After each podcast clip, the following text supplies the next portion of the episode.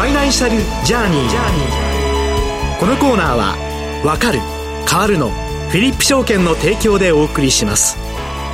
Your Partner in Finance ここからはフィリップ証券営業本部足利支店支店長でいらっしゃいます旗本隆さんとともにお送りしてまいります。旗本さんおはようございます。おはようございます。よろしくお願いいたします、はい、よろしくお願いいたします。今日は旗本さんにですねテーマ「動き出した日本の金融リテラシー」ということでお話を伺ってまいります。旗本さんよろしくお願いします、はい、お願いいたします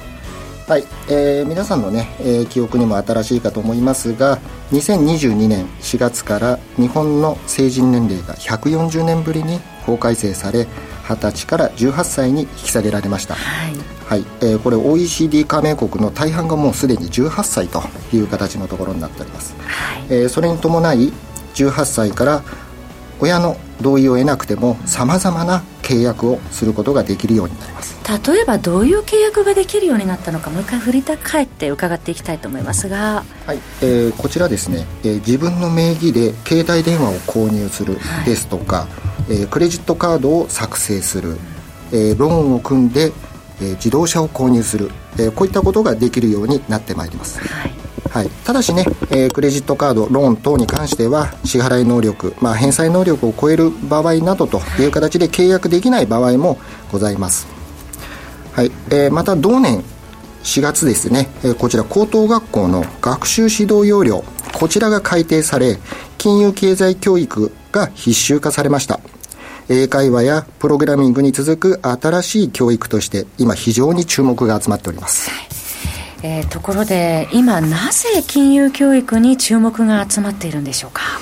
はい、えー、こちらに関しては、えー、2014年に行われた金融リテラシーの国際調査。えー、その時ですね、およそ140カ国15万人で、えー、行われたという調査になります。はい。えー、その結果ですね、えー、北欧三国、えー、デンマーク、ノルウェー、スウェーデン、えー、こういったところが71%、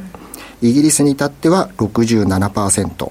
アメリカでも57%が、えー、貯蓄、投資、借り入れについて十分な金融リテラシーがあるとされています。その時日本は43%と大きく遅れを取った結果でした。はい、また、日本においても2014年ですね、えー、イギリスで1999年にスタートした ISA、えー、こちら個人貯蓄非課税制度、えー、それの日本版という形で、えー、日本の方は少額投資非課税制度の NISA がスタートし、えー、現在までに1000万口座を超えて急拡大しております。はい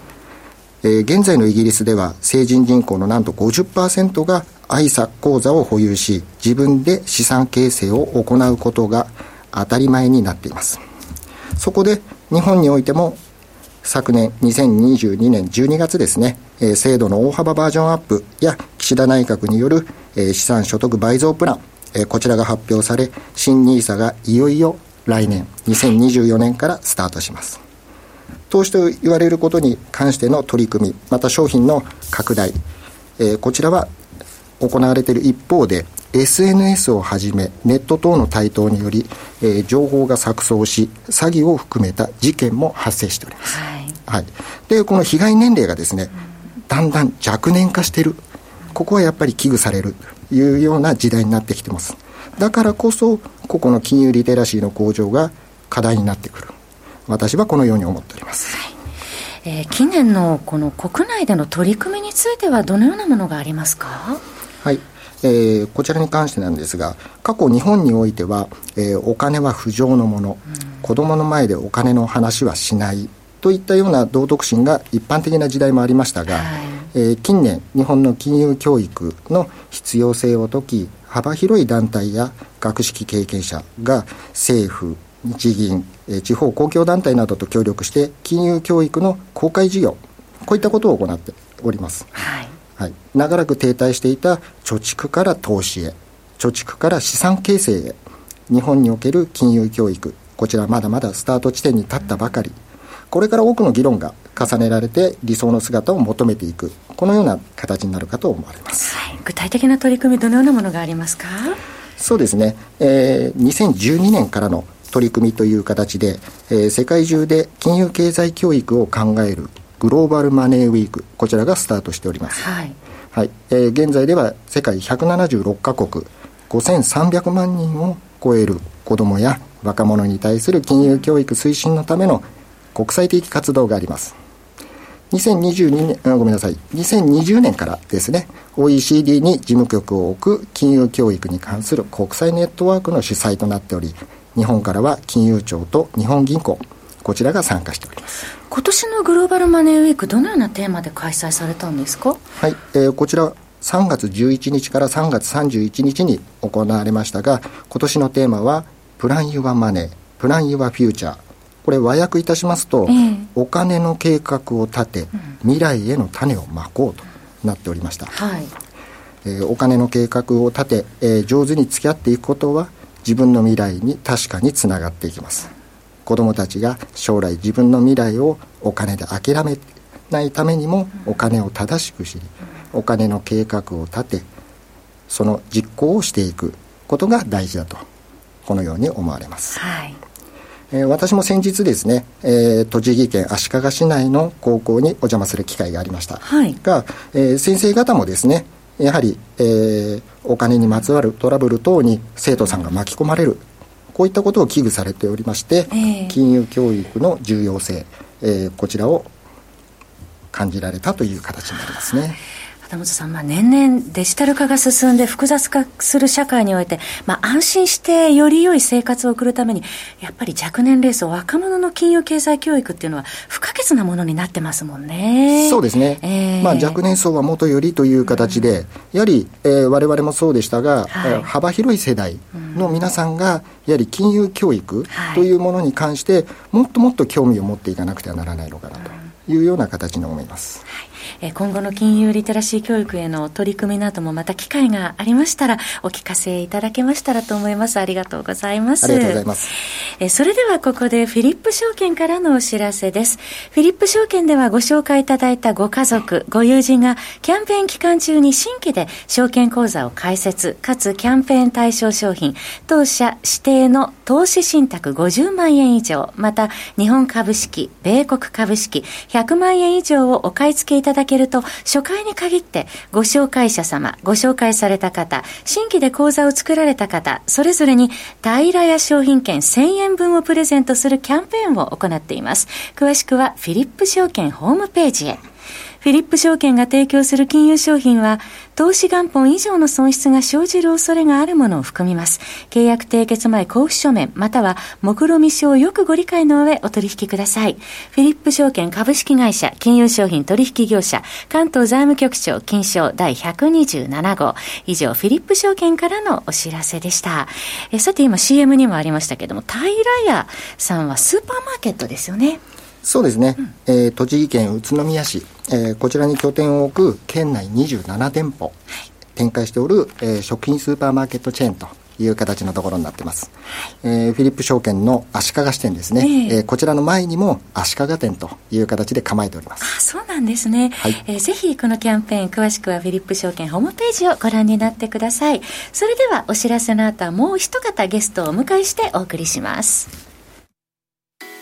フィリップ証券はわかる変わるをブランドコンセプトに、投資のことがわかる、分かって参加する楽しさを皆様へお伝えしています。いつでもお客様の良きパートナーとして、対面営業、オンライン、法人営業、上場支援など、お客様に合ったご提案が可能です。多様な投資商品が登場する現代社会。投資がわかると意識が変わる。意識が変わると世界が変わる。Your Partner in Finance フィリップ証券。詳しくはファイナンシャルジャーニーコーナーサイトのバナーをクリック。当社が提供する金融商品は、価格、金利水準、為替等の変動や、発行者等の信用状況等の悪化等により、投資元本以上の損失が生じる恐れがあるものを含みます。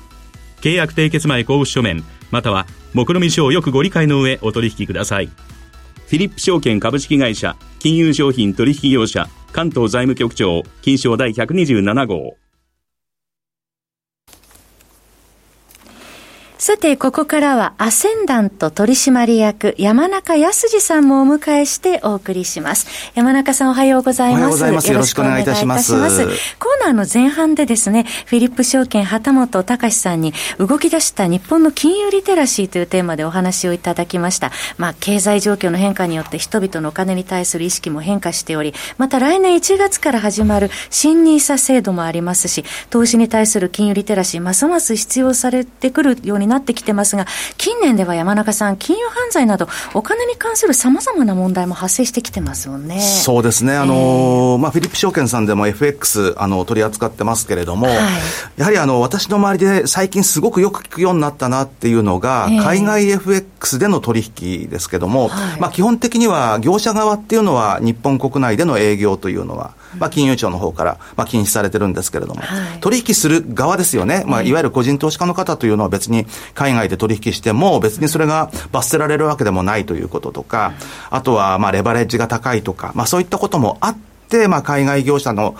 えー、取引をしてる人って意外と多いんですけれども、はい、まあ、ある会社の方が調査したところですね、まあ、出勤トラブル、まあ、あの、本当に出勤できませんでしたという最悪のケースもありますし、はい、あとは出勤の遅れとかっていう、まあ、そういったあたりを含めるとですね、6割以上の方が、そういう出勤トラブルを実際に経験しているということで、で、しかもその海外 FX 業者っていうのは大体、まあ変なところっていうとその国に失礼かもしれませんけれども、まあ規制が緩いところですよね。えー、あとはタックスヘイブンですとか、まあそういうようなところで、まあ日本の当局とは全全くもう別次元の緩さというような、えー、ところでもって、まあ、営業しているというところが多いということで、まあ、そのあたりをもう本当に分かった上でですね、取引するんだったらば、普通の人はなかなか取引できないよねっていうことが多いはずなんですけれども、はい、まあ、あの友人がやってるからとか、そういうことで結構やってて。で、私も以前ちょっと、えー、ある大学さんの、まあ、方とちょっと話をしてたときに、はい、学生同士でもって、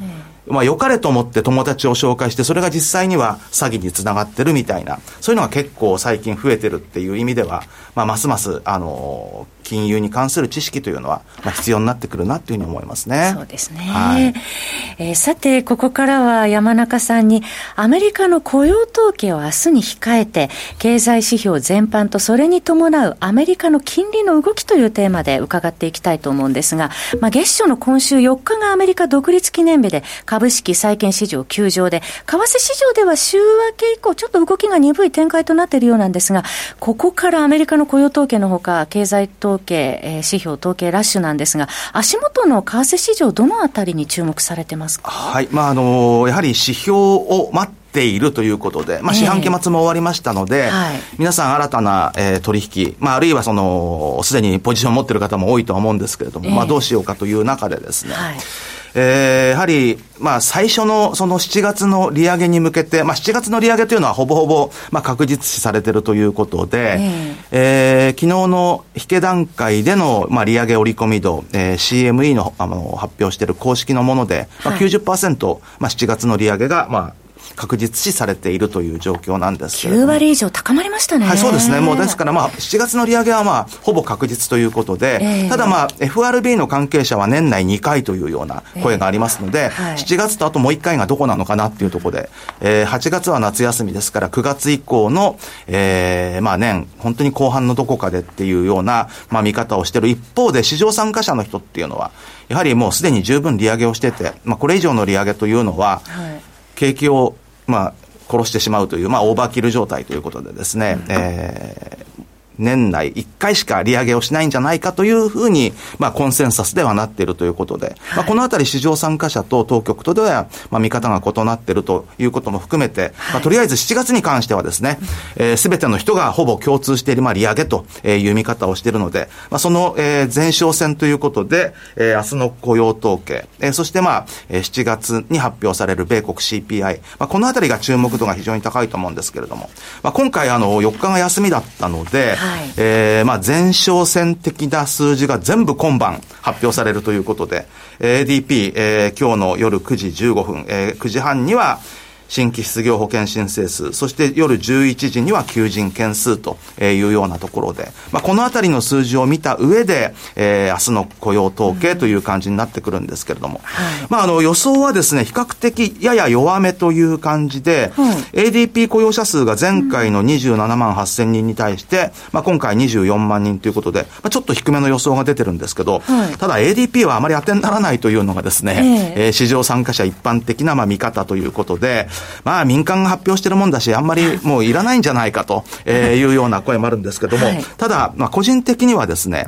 えー、ADP のその予想24万人に対して、はい、例えばこれがじゃあ20万人と出てくるのか、30万人と出てくるのかということで、予想に対して上振れするか下振れするかと、これ結構実は重要でですね、はい、本番の雇用統計がその逆に動くことが大体6割ぐらいあるということで、例えば24万に対して20万だとするならばですね、逆に明日の雇用統計強いかもしれないなと、えー、まあそういう逆の意味でのまあリバースインディケーターと、えー、いうことでは、えー、今日の ADP、まず、えー、参考になるのかなと。ただ、あのー、その後、まあ続々と出てくるんですけれども、失業保険申請数がまあ前回より増えているであろう、えそしてまあ求人件数が前回より減っているであろうという意味ではですね、うん。えー、ちょっと雇用の状況というのが以前に比べると若干弱くなってるなということで、はい、まあ、もし、えー、その予想通りに、えー、出てくるということになりますと、えー、まあ、明日の失業率、えー、失業率自体は、まあ、あまり影響ないとは思いますけれども、はい、非農業部門雇用者数がですね、まあ、前回すごく良くて、33万9千人だったということで。今回予想はどのあたりですか、まあ、今回22万5千人なんですけれども、大体まあ20万から25万というあたりが、まあ、一般的には、えー、落ち着きどころだと思いますので、はい、別にあの、前回より減ってるからといって悪いというわけじゃないんですけれども、えー、ただこれがまあ、20万人を割り込んでくるということになると、はい、まあ、米金利が低下してくる。まあ、逆に、えー、まあ、30万人とかっていうような、まあ、前回並みに非常にいい数字ということになると、はい、まあ、米金利が上昇してくるということになるかなと思います。で、昨日時点で結構もう米金利、えー、随分上がってまして、そうですね。そうなんですよ。あの、特にその10年債利回り、あの、気にされてる方多いと思うんですけれども。はい、4か月ぶりの高水準ですよね。はい、ですから、まあ、すでに上がっている。ただ、上がってるからじゃあどうなのってことになると、はい、まあもちろんそのいい数字が出れば、まあさらに上がるかもしれませんし、えー、悪い数字が出れば下がるかもしれないんですけれども、うん、ただ、まあ昨日の段階でですね、まあ米金利が上昇して、本来であるならば、米金利上昇によるドル買いという動きが出やすいと思うんですけれども、はい、じゃあ実際昨日どうだったのかっていうとですね、えー、それほどそういう動きにはなってないんですね。うん、えー、ユーロドルに関してはユーロ売りドル買いという動きはまあ見られたんですけれども、はい、まあドル円に関しては昨日、えー、寄り付きも、えー、終値もほぼ同水準ということと、はい、あとはやはりその最近警戒されていることっていうのは、うん、まあ当局がですね、去年の9月の22日に、えー、介入が出た時の水準が145円台だったと。で、まあ直近のところで、えー、145円に、まあ一瞬乗っかる場面があった後はですね、えー、144円台後半というところで、まあ上値が重くなっているということで、まあもしこれ145円に安定してですね、えー、乗っかってくるようだと、ひょっとすると、まあレートチェックと、えー、いったようなこともあるかもしれないなというところで、まあ結構、えー、気にしている人が多いんじゃないかなというふうに思います。はい、そのあたり警戒が出てきてもおかしくないような水準ですよね、ねはい、よくわかりました。山中さんどうもありがとうございました、はい、え今日はフィリップ証券営業本部足利支店支店長旗本隆さんとアセンダント取締役山中康さんとともにお送りしました。お二方ともどうもありがとうございました。ありがとうございました。ありがとうございましたファイナンシャルジャーニーこのコーナーは「わかる変わる」のフィリップ証券の提供でお送りしました。Your Partner in Finance.